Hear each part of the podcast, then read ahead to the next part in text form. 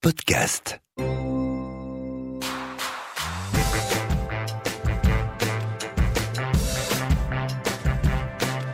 La première, du lundi au vendredi, 11h midi.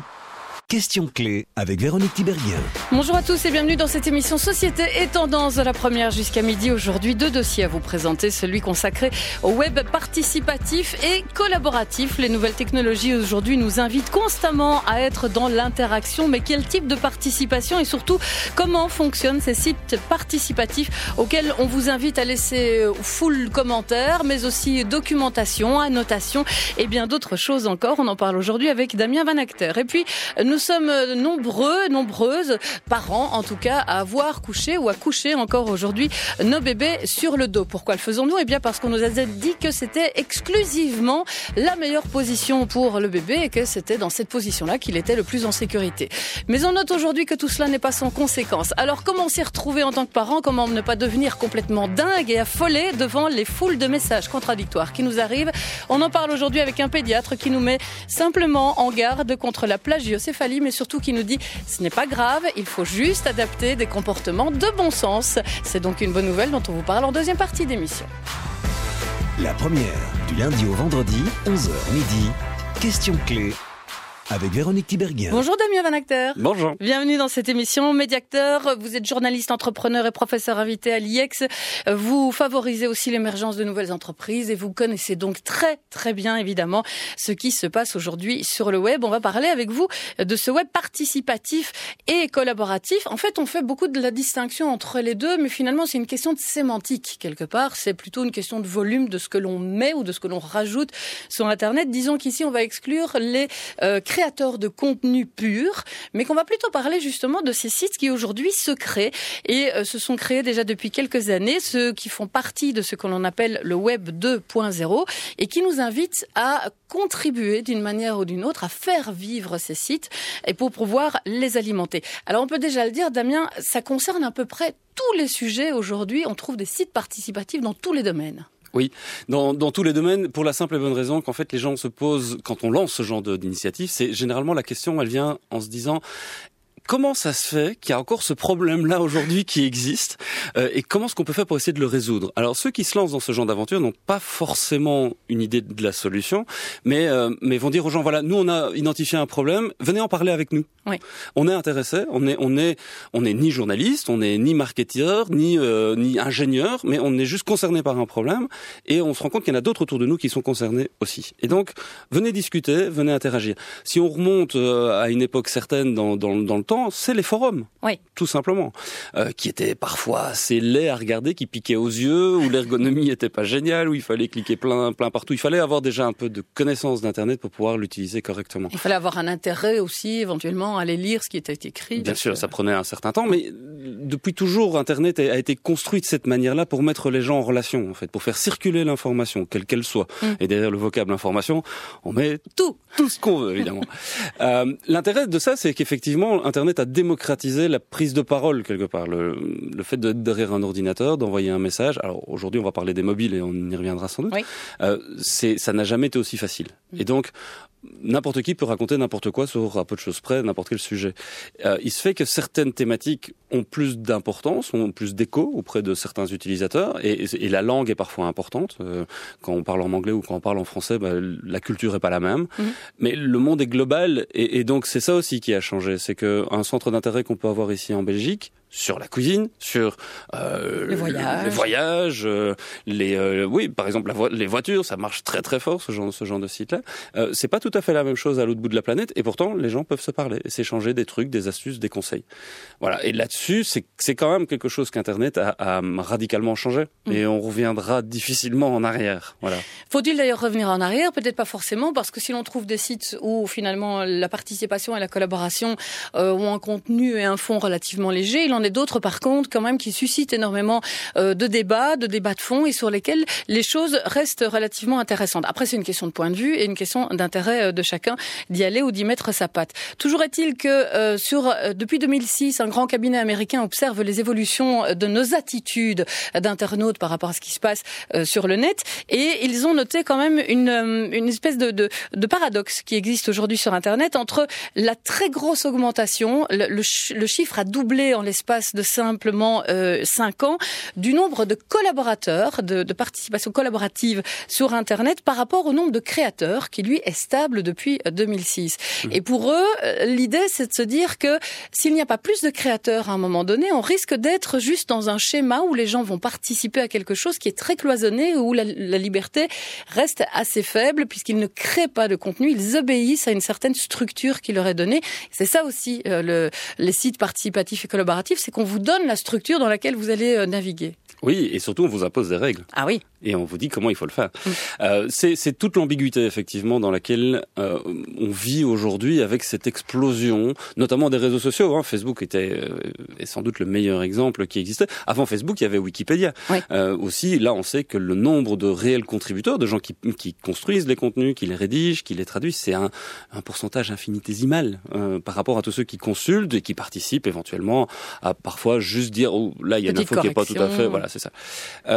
Il y a cette tendance qui est, qui est lourde et on, on, le voit bien parce que quand on regarde comment les investisseurs aujourd'hui mettent leur argent sur la table pour investir dans des grandes entreprises, en tout cas dans des startups au début et qui avec le, le avec le temps pourraient devenir des grandes entreprises, ils font ce pari-là en fait. C'est le pari de la plateforme, c'est de se dire on va mettre en place une infrastructure technique qui est relativement agnostique sur le fond. On, et on peut en reparler parce que Facebook, Google ont tous dit quand ils se sont lancés, ah non, nous... Pas de règles. Euh, Liberté. Les, les, voilà, c'est la libre expression et on n'est pas là pour contrôler que les contenus plaisent à X ou à Y. Nous, notre job, c'est de faire en sorte que la plateforme tienne le coup, que euh, quand il y a un accès en données de, de, de, bah, ce qu'on est en train de vivre au Népal ou ce qu'on a vécu au Népal il y a quelques semaines, il y a, il y a une charge très très forte qui se fait sur les serveurs, il faut que ça tienne, mm. physiquement et techniquement parlant. Mais ils se sont dédouanés des contenus. Or, on le sait très bien, et Facebook, et Google, et tous les autres, ils jettent quand même un œil sur ce qui se passe, et ils disent à un moment donné, non, non, ce, cette poitrine-là, on veut pas l'avoir. Hein.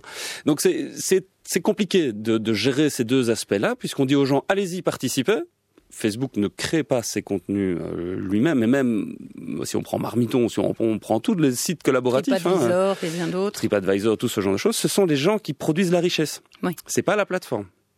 Et cette plateforme-là, elle dit à un moment donné, voilà les règles du jeu, et attention, si vous lisez bien les petits caractères en dessous, tous les contenus que vous mettez chez nous, à un moment donné ou à un autre, on va se les approprier. Mm. Et ça, c'est effectivement un mode de fonctionnement qui est complexe, et où si les gens ont l'impression d'être bernés, ils viendront plus participer, le site sera plus alimenté et il va se casser la figure. Et immanquablement, euh, il faut parler à un donné ou à un autre du modèle économique mm -hmm. de ces plateformes-là. On va y venir puisque vous avez parlé notamment euh, de plusieurs sites. Si on prend deux exemples, Marmiton et Wikipédia, sur Wikipédia, vous avez rarement de la pub qui apparaît. Sur Marmiton, mm -hmm. vous en avez énormément qui apparaît. Et on se dit que comment peuvent fonctionner ensemble ces deux systèmes qui n'ont pas la même logique économique visiblement.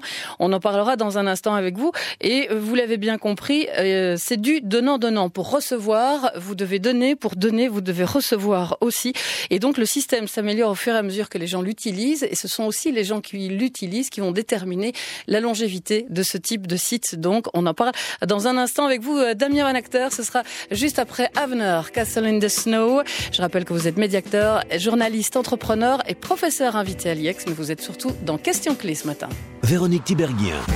Question clé jusqu'à midi sur la première. Avec Damien Van Acteur, on parle de ce site participatif et collaboratif avec euh, le modèle économique sur lequel on va revenir euh, d'ici quelques instants.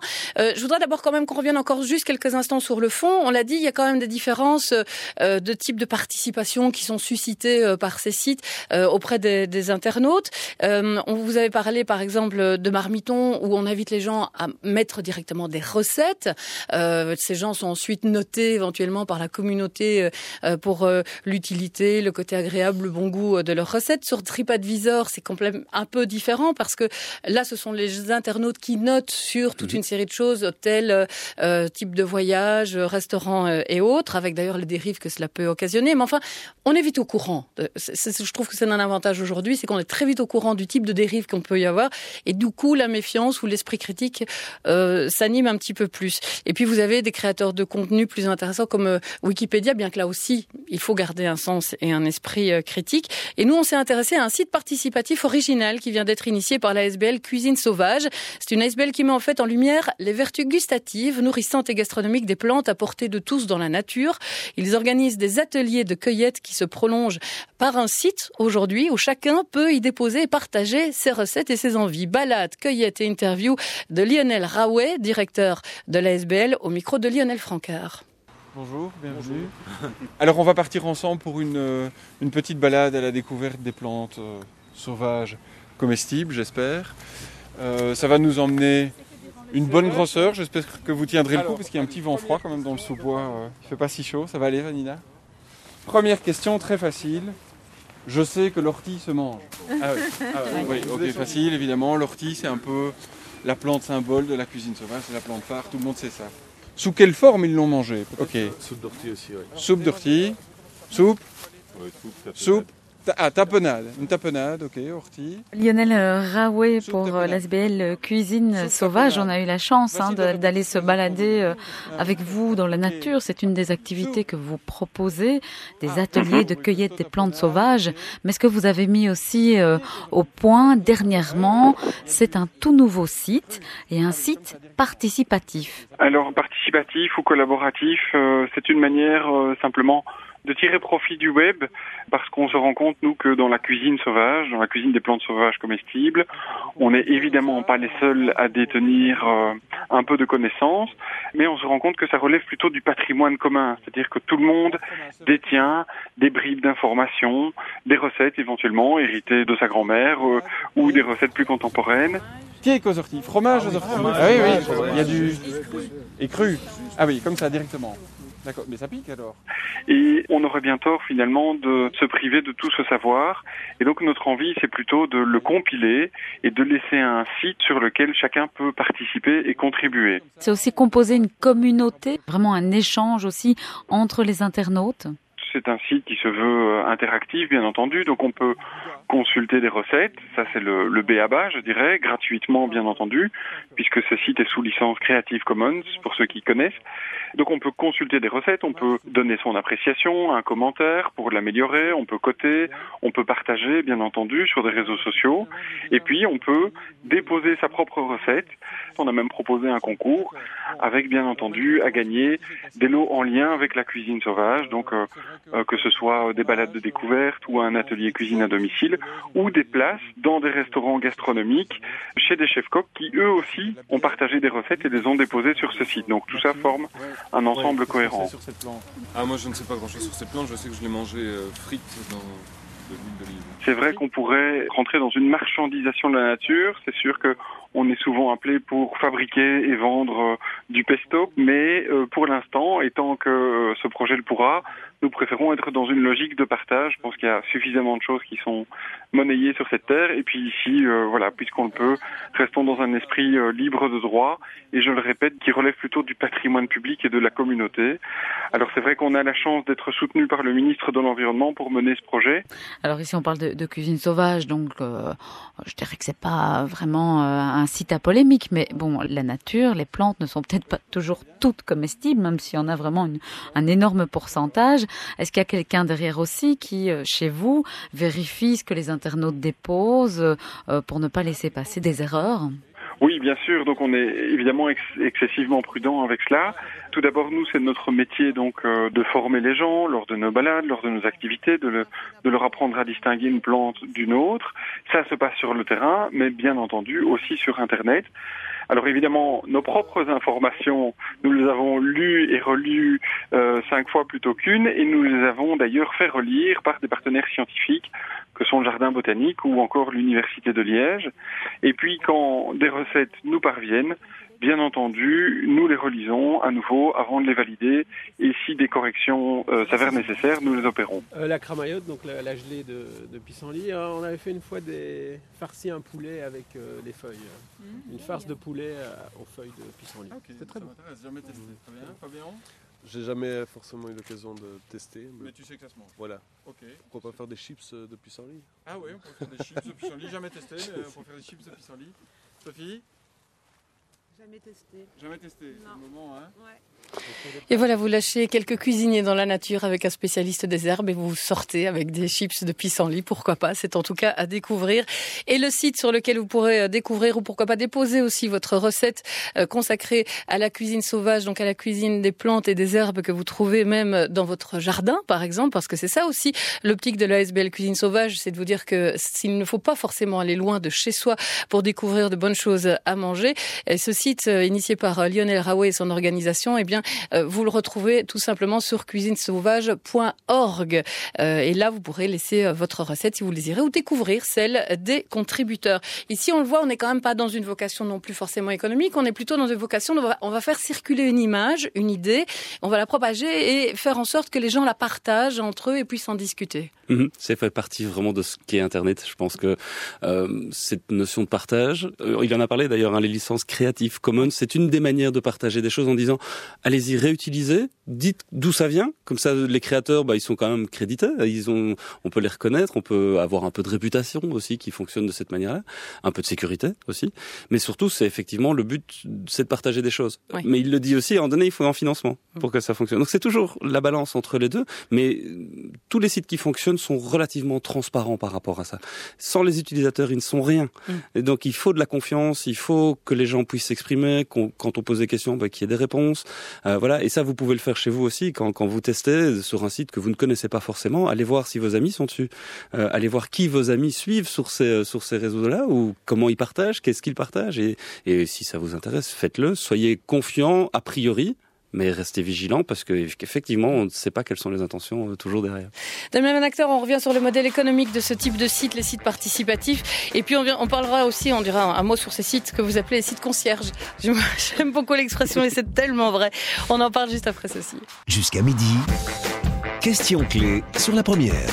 Damien Van Acter est avec nous pour nous parler euh, des sites participatifs ou collaboratifs, tous ces sites sur lesquels vous êtes invités à créer du contenu, à participer autrement qu'en laissant un petit commentaire j'aime ou j'aime pas justement, mais en, étant plus euh, plus actif dans euh, ce monde. Et Dieu sait s'il en existe de ces sites, au point que l'on peut savoir effectivement, il faut quand même qu'ils s'en sortent. Ces gens, on l'a dit, il y a des gens qui sont derrière. Bon, euh, on peut pas négliger, mais la pub n'est pas que le seul ressort économique de ces sites. Non, bien sûr. La, la publicité fonctionne très bien pour les sites qui font beaucoup d'audience. Voilà, où il y a beaucoup de volume, il y a beaucoup de gens qui viennent, qui passent beaucoup de temps et qui cliquent sur plein de trucs. Euh, le modèle de la publicité, il, a, il a ses limites, évidemment, parce que euh, quand on cherche à faire du volume, on n'est pas très spécifique. On n'est pas très très euh, précis dans les catégories qu'on va aller adresser. C'est pour ça d'ailleurs que les grands sites participatifs essayent d'avoir plusieurs catégories, mmh. essayent de toucher différents publics de différents âges pour pouvoir avoir de la publicité qui va toucher tout le monde in fine. Sauf que au départ, ceux qui se lancent sur ce genre d'initiative-là n'ont pas forcément l'idée de gagner beaucoup d'argent avec. Parfois, c'est juste de se dire, OK, si on peut gagner suffisamment d'argent pour payer euh, le nom de domaine, le serveur et éventuellement un extra ou l'autre pour la personne qui s'en occupe, bah pourquoi pas, faisons-le. Euh, sauf que quand on ouvre la porte à la publicité, c'est compliqué de la refermer par après. Et donc euh, arrivent très souvent des modèles de, de bah, d'abonnement, par exemple, euh, avec aussi du crowdfunding. Parfois, on dit bah voilà, aidez-nous avec euh, tel montant d'argent, bah, on va vous donner l'accès à des bonus, à des vidéos qu'on va faire en plus. Il y a, y a vraiment toute une logique derrière pour essayer de tenir le plus longtemps possible en fait et, et c'est toujours en fonction du nombre de gens qui utilisent s'il y a des gens qui sont là il y a généralement des, des, solutions qui sont trouvées pour rendre le site pérenne. Après, tout dépend des objectifs des, euh, de ceux qui ont lancé ces sites-là. Est-ce qu'ils sont là pour la communauté ou est-ce qu'ils sont là pour se faire du pognon? Et sont-ils récupérés parfois par de plus grands groupes euh, auxquels ils pourraient faire concurrence? Euh, Dans certains cas, c'est aussi des questions qu'on peut se poser parce qu'on imagine mm qu'effectivement, ce ne sont pas que des petites start-up qui euh, pérennent dans, dans, ce système. Donc, il doit y avoir aussi des rachats, des mélanges, des, des systèmes qui s'échangent, des choses comme ça. Et puis la création j'ai vu aussi beaucoup de, création d'applis mhm. euh, qui sont elles par contre payantes, mais sur lesquelles effectivement vous avez un avantage euh, certain sur les autres contributeurs. Euh, entre le participatif et le commercial, on pourrait se dire oh là, oh, pas bien mélange des deux, mais mhm. au fond euh, impossible de ne pas mélanger les deux. Oui, oui, c'est intrinsèquement lié. Euh, le, le, commercial ne pourrait pas fonctionner si le participatif n'est pas là. Aujourd'hui, euh, c'est impossible d'être global, d'être mondial, de faire de l'audience globalement, d'avoir beaucoup d'utilisateurs si à un donné ou à un autre l'utilisateur n'est pas inclus dans le processus. C'est ça aussi qui a radicalement changé ces 15 dernières années dans la manière de, bah, de consommer. Oui point à la ligne. C'est comment est-ce qu'on consomme aujourd'hui? C'est parce qu'on a des gens qui nous donnent des informations, qui nous recommandent certains produits, certaines choses, et qui fait qu'à un moment donné, on, a, on est poussé à l'acte d'achat. Euh, c'est euh, toujours cette, cette frontière-là qui est, qui, est, qui est toujours un peu limite. On se rend compte qu'aujourd'hui, la, la grande majorité des gens basculent sur le mobile. Euh, Internet devient mobile et de plus en plus en Chine, on a, déjà basculé. On utilise déjà plus le mobile que les ordinateurs de bureau. Euh, c'est une tendance lourde et de fond. Et donc, oui, il y a beaucoup d'applications qui sont en train de sortir aujourd'hui. Il y en a beaucoup qui s'arrêtent aussi. Euh, c'est l'avantage de tester aussi pas mal de choses. Et ces applications-là, c'est les applications entre autres concierges, comme on les, comme on les appelle, qui permettent en fait de, de réintroduire un intermédiaire, mais qui a un intermédiaire de valeur. Il y a cinq ans, les intermédiaires se faisaient tous supprimer les uns après les autres parce qu'ils n'apportaient plus de valeur. Euh, c'est ce qui s'est passé avec Uber, c'est ce qui se passe avec toute une série d'autres euh, grosses entreprises qui se sont lancées sur un marché où on voyait pas la valeur ajoutée de l'intermédiaire. Aujourd'hui, on retrouve des nouvelles applications où les intermédiaires retrouvent de la valeur et apportent un vrai service en fait. Et ça, les gens sont prêts à payer. Airbnb fait aussi partie euh, de, ce type euh, de site dit concierge. Ah, c'est marrant parce que c'est un côté tellement péjoratif, je dois te dire concierge. Mais il y a, y a de cela, c'est vraiment le lien finalement euh, fait entre. Ah, ça ne l'est pas du tout. Hein. C'est vraiment pas péjoratif parce que si ça ne marche pas, s'il n'y a pas un respect. Non, non, c'est vraiment le rôle du concierge, de la conciergerie dans un grand immeuble, par exemple. Voilà, c'est ça. C'est vraiment ça. Alors ces sites, ils sont loin de disparaître, ils ne disparaîtront pas, mais vont-ils évoluer vers autre chose, d'après vous, Damien? Oui, il y a, y a une évolution qui qui est assez euh, radical pour l'instant, c'est ce qu'on appelle l'Internet des objets. Oui. Euh, il y a des études qui sont en train de montrer, qui, qui, qui montrent ces derniers mois ici, une augmentation incroyable de tous ces objets connectés, notamment ceux qu'on peut porter sur soi. Les bracelets, les, bracelets, etc., etc. Les capteurs. Alors, ils sont pour l'instant encore visibles, on les voit encore, ils sont, ils rentrent dans nos vêtements. Euh, dans les cinq ans qui viennent, ils vont, ils vont rentrer dans nous, tout simplement. Oui, j'ai vu un article sur une communauté de gens qui se réunissent régulièrement le mercredi après-midi pour s'implanter des puces sous la peau. Voilà. Et, la boucle, on la, boucle quelque part aussi parce que les, mouvements open source où on crée du code informatique et on les offrait aux autres, eh bien, on sait que le domaine de la santé est en train de bouger complètement avec ça, mais dans une logique commerciale. Il y a des gens qui disent non, nous, on sort de ce système-là, on se réapproprie ces outils, ces capteurs qu'on va mettre dans notre peau et on va les offrir à la communauté. C'est bien de faire le lien avec la santé, puisque ce sera l'objet de notre prochain dossier consacré à euh, ces enfants euh, qui ont la tête plate. On parle de plagiocéphalie dans un instant avec cet ouvrage paru chez Albin Michel, écrit par le docteur Thierry Marc et le docteur Bernadette de Gasquet. Le docteur Marc est avec nous en studio. Il nous rejoint dans un instant. Merci beaucoup, Damien Van Acteur, d'être venu dans ce studio.